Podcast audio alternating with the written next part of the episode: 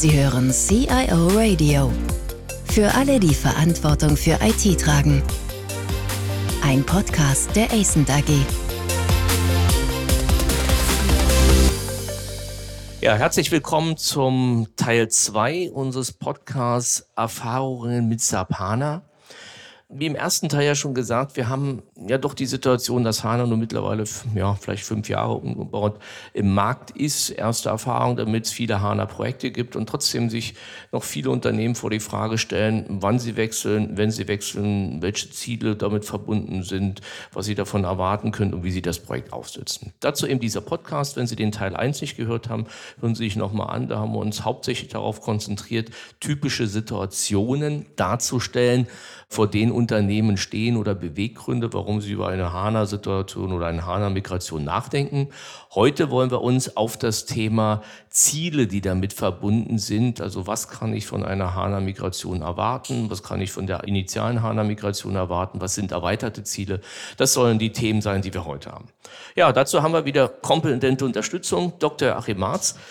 Herzlich willkommen, Joachim. Dankeschön, gerne. Wie gesagt, wie im ersten Podcast ja kurz gesagt, ja, jahrelang in der Unternehmensberatung tätig, Schwerpunkt ERP, IT Governance, dann viele, viele Jahre CRO von CW und eben heute berätst du eben auch als ESE-Partner Unternehmen bei SAP-Fragen, Schwerpunkt mit dem Thema S4HANA. Ja, steigen wir direkt ein. Vielleicht kannst du erstmal so die grundsätzlichen Zielgruppen umreißen, die sich die Unternehmen mit dem Thema HANA verbinden. Ja, das kann ich gerne tun. Fangen wir mal mit dem Minimalziel an, ganz bescheiden. Also das Minimale, was man erreicht mit der Einführung von SV HANA, ist, dass man das bisherige SAP ERP-System oder die bisherigen ERP-Systeme ersetzt und im Wesentlichen aber von den Transaktionen her doch den gleichen Umfang hat. Die Modulnamen, die wahrscheinlich vielen Zuhörern bekannt sind, das FI, CO, MM, SD etc., werden zwar jetzt nicht mehr verwandt, aber die grundlegenden Transaktionen dahinter in dem System, Buchung einer Eingangsrechnung, Buchung eines Warenausgangs etc., sind dem Wesen nach gleich geblieben, schauen manchmal ein bisschen anders aus. Aber schon dieses Minimalziel ist eine Transformation, die tief in die Prozesslandschaft der Unternehmung eingreift. Denn es geht eben alles viel schneller. Realtime ist hier das Stichwort in dem Moment, in dem in einer Tochterfirma in Kinjerjin Kozle zum Beispiel eine Warenbewegung gebucht wird, weiß das Zentralsystem, dass diese Buchung stattgefunden hat und hat den neuen Status. Man kann entsprechend dann reagieren. Das ist, wie gesagt, das Minimalziel, dass ich die bisherigen Prozesse, die ich mit dem ERP-System abgearbeitet habe, erheblich beschleunige. Ein ganz kurzer Exkurs in Richtung Technik. Man hat eben eine ganz andere Datenbank, eine In-Memory-Datenbank. Die HANA-Datenbank ist schon ein paar Jahre älter als S4HANA. Wie du vorhin sagtest, S4HANA begleitet uns jetzt so seit fünf Jahren. Die Datenbank ist schon ein bisschen älter und durch diese In-Memory-Datenbank schafft man es, viele Datenbankkonstrukte, die man mehr aus Performance-Gründen hatte, sich jetzt zu sparen. Man hat nicht mehr Zehntausende von Tabellen, sondern viel weniger. Und das ganze System, wie gesagt, ist erheblich schneller. Joachim, wir kommen ja auch nochmal sicher im dritten Teil zu dem Thema, wie sollte man so eine HANA-Migration oder Transformation durchführen. Eigentlich ist es ja auch eine Neuinstallation. Aber trotzdem vielleicht an der Stelle die Frage, das Minimalziel ist doch das, was die meisten Unternehmen heute erstmal als, ich nenne es mal Phase 1 der Transformation machen, zu sagen, ich gehe auf SAP HANA, aber fange jetzt erstmal noch nicht an, alles zu verändern und neue Themen, die neuen Funktionen zu nutzen, sondern ich bringe erstmal meine bestehende Landschaft mit vielleicht einer Komplexitätsreduktion auf die SAP HANA Plattform. Ist das richtig? Das ist richtig. Ich traue mich kaum ein Leider hinzuzufügen, denn im Grunde genommen sollte man, wenn man diese Transformation angeht, schon mal über das Minimalziel, mit dem wir jetzt auch diesen Podcast begonnen haben, hinausschauen. Denn in der Tat schafft man es, diverse Geschäftsprozesse, die jetzt eben noch durch andere Systeme laufen, durch Vorsysteme, durch Umsysteme, zu integrieren. Also weitergehend die digitale Transformation zu gestalten, dadurch, dass man gleich ganz zu Anfang der Transformation in Richtung S4HANA mal schaut, welche Systeme könnte ich denn anfassen. Wenn ich es nicht gleich zu Anfang tue, dann nehme ich mir das schon mal für meinen Plan für die nächsten Jahre vor. Ist also eine dringende Empfehlung, dass man sich jetzt nicht nur auf diesen Ersatz des ECC-Systems durch das S4HANA-System stürzt. Hm. Kommen wir mal zu den weitergehenden Zielen. Was sind denn die Möglichkeiten? HANA bietet ja eine Reihe von wirklich neuen Möglichkeiten. Was sind das eigentlich für Dinge und was sollte man sich auch vorher überlegen, wo will ich da letztendlich hin? Also was für Ziele verbinden die Unternehmen typischerweise oder sollten sie damit noch verbinden? Ja, insgesamt das, was wir im ersten Podcast gesagt haben, Komplexität reduzieren, Geschwindigkeit erhöhen, Abstimmaufwand reduzieren etc., mehr ein harmonisiertes Gesamtsystem zu schaffen. Das geht teilweise in HANA, teilweise gibt es dann eben auch aus der gleichen neuen Technologie Produkte, von äh, SAP gibt es für den Human Resources Bereich Success Factors. Es gibt für den Marketing, Sales, Service Bereich das C4HANA als Marktplattform Ariba etc. etc. Das heißt, ein Kunde sollte evaluieren gleich zu Beginn, inwiefern auch andere Produkte jetzt der gleichen Technologie einzusetzen sind oder ob er sich da auch mal bei anderen Herstellern umtut die Technologien, die dahinter stecken, ich sage einfach mal so drei Beispiele. Artificial Intelligence, in dem Zusammenhang Machine Learning oder Robotic Process Automation sind Technologien, die jetzt eingebaut sind in S4HANA und in steigendem Maße eingebaut werden, in dem Prozesse beschleunigt werden können, verschlankt werden können die, ja, das ist ja eine sehr aktuelle Diskussion bei den Themen, wo man eben davon ausgeht zu sagen, wenn ich, ich sage mal jetzt zum Beispiel, was mir einfällt, einen klassischen Instandhaltungsprozess in dem Moment, wenn ich eben das Plant Maintenance Management oder was kann, wie es jetzt zukünftig heißt, von SAP nutze und da über eine Predictive Maintenance nachdenke, dann nehme ich natürlich auch die KI-Plattform, die im SAP verortet ist, weil ich jetzt nicht anfangen werde, eine KI-Plattform daneben zu stellen, zu verbinden, sondern ich nutze quasi die Funktion. Also konzentriert sich die Frage, konzentriert sich SAP quasi auf ihre SAP oder eben Sales-Prozesse und reichert das eben mit diesen Funktionen an, um in diese Automatisierung auch zu ermöglichen.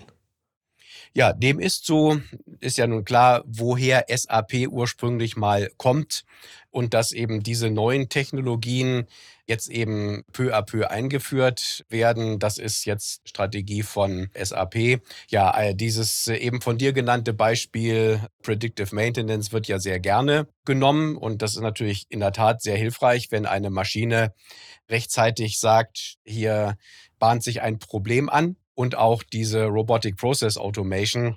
Hier geht's ja, anders als vielleicht der Name vermuten lässt, nicht um Roboter, sondern um Prozessautomatisierung und Beispiel jetzt Zuordnung von Eingangsrechnungen oder Zuordnung von Zahlungen, wo ja gerne mal, gerade wenn ich im Consumer-Bereich unterwegs bin, Millionen von Datensätzen in kürzester Zeit zugeordnet werden müssen. Das sind so typische Anwendungsfälle für diese neuen Technologien. Gut, ich würde die Diskussion gerne nochmal, damit wir nicht zu nochmal auf einen anderen Punkt lenken. Wir haben ja in der ersten Folge auch über das Thema Cloud gesprochen. Und das ist ja häufig zwar jetzt kein prozesstechnisches Ziel, sondern eher ein architekturelles Ziel. Aber es ist ja doch ein Thema, was die ja, IT-Welt oder die SAP-Welt massiv beschäftigt. Kannst du da noch ein bisschen was drüber sagen, über die Möglichkeiten, auch die, deine Erfahrungen in dem Umfeld, was sie machen sollten?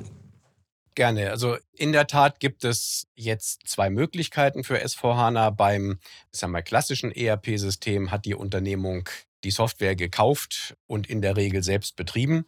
Jetzt bei dem S4HANA haben wir neu die Möglichkeit, Software as a Service zu wählen. Und dort hat SAP zwei Möglichkeiten. Es gibt einmal die sogenannte Essential Edition in der Cloud. Da liegt die Governance des Systems bei der SAP.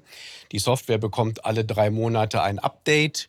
Und das spielt dann auch die SAP ein. Das ist sicherlich für jemanden, der bis jetzt sein System selbst betrieben hat und nicht immer alle Updates so eingestellt hat, wie man eigentlich sollte, sondern projektbedingt oder ressourcenbedingt etc. da auch mal gesagt hat, nee, das geht jetzt nicht, das machen wir nächstes Jahr. Das geht bei dieser Version nicht, sondern es gibt alle drei Monate ein Update und das wird von der SAP eingespielt. Man bekommt zwei Wochen vorher für sein QS-System dieses System, dass man es mal durchtesten kann. Das heißt, dass das System eben von der SAP betrieben wird und dass der Kunde nicht die Möglichkeit hat, es zu verändern. Diese Version eignet sich für viele Unternehmen, die sehr komplex aufgestellt sind in mehreren Ländern oder in sehr spezifischen Industrien nicht, sondern das ist eher für relativ wenig komplexe Systeme geeignet. Und deswegen gibt es eben auch die zweite Version, die von SAP Extended Edition genannt wird.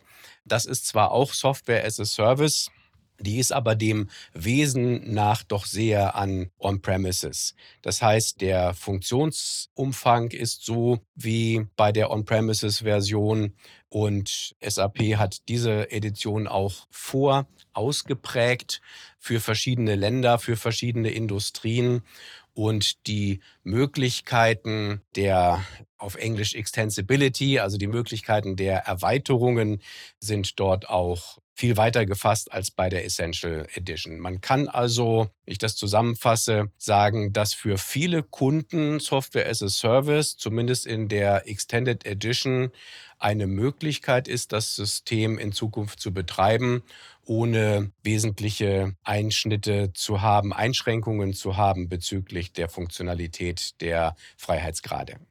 Okay, das ist dann quasi so eine, ja, wie sagt man, so eine Art Private Cloud oder so ist es wahrscheinlich aufgesetzt, dass man da auch erweitern kann und.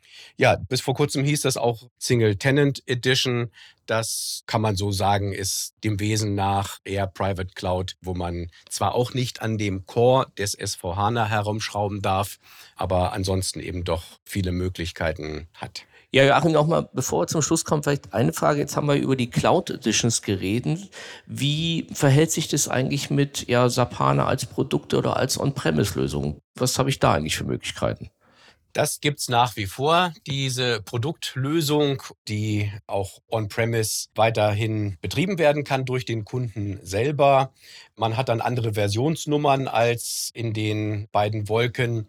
Nichtsdestoweniger ist wichtig, dass es lizenztechnisch dann eben nicht ein Software as a Service, sondern als äh, Produkt. Man steigt von seinem ECC, seinen Usern, um auf die S4HANA-Version. Da gibt es so einmal im Jahr eine neue Version. Auch da ist die Verantwortung, Updates einzuspielen bei dem Kunden. Schön für ihn, dass er die Freiheit hat, aber wie eben gesagt, das kann auch mal dazu führen, dass man eben ein bisschen hinterherhinkt mit den Updates. SAP spricht da nicht von On-Premise, sondern von Any-Premise.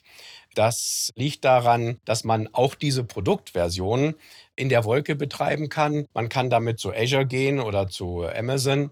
Man kann aber auch das von SAP betreiben lassen. Da gibt es die sogenannte HANA Enterprise Cloud, wird häufig als Hack abgekürzt. Und das heißt, ich kann also diese Produktversion selbst betreiben oder dann wie die Software as a Service Version auch zu einem Hyperscaler gehen oder von der SAP betreiben lassen. Ja, das heißt, zusammengefasst sagst du ja, es gibt eben drei Ziele. Das Minimalziel ist mehr oder weniger eine 1 zu 1 Migration sicher in eine andere Architektur bei Sapana rein. Die Prozesse laufen. Die weitergehenden Ziele ist quasi das, das Ökosystem rundrum, Integration, SuccessFactors, Ariba und C4HANA, was es da in dem Bereich gibt oder vielleicht auch andere Löhne, beziehungsweise auch die Nutzung der ganzen neuen, ja, hippen Technologien wie künstliche Intelligenz, Machine Learning, Robot Process Automation und eben sicherlich die damit verbundene Zielstellung ist eben, gehe ich in die Cloud oder bleibe ich on-premise und welche Version nutze ich? Ja, Joachim, vielen Dank dafür. Gerne. Dann hoffe ich, dass wir Ihnen, dem Zuhörer, sagen wir, einen kurzen Überblick geben könnten, was so die Ziele dabei sind. Wie gesagt, in der ersten Version haben wir die typischen Situationen vor den Unternehmen beschrieben. Jetzt heute die Ziele beschreiben. Im dritten Teil werden wir uns auf die Vorbereitung, den Weg zu Sapana, also was sollte ich tun, wie setze ich so ein Projekt auf, wie plane ich, was für später alles eine Rolle, das diskutieren. Ja, dann hoffen wir, dass wir Ihr Interesse gefunden haben und freuen uns auch, wenn Sie im dritten Teil wieder einschalten. Vielen Dank fürs Zuhören. Mehr Informationen zu diesem Podcast finden Sie unter cioradio.de.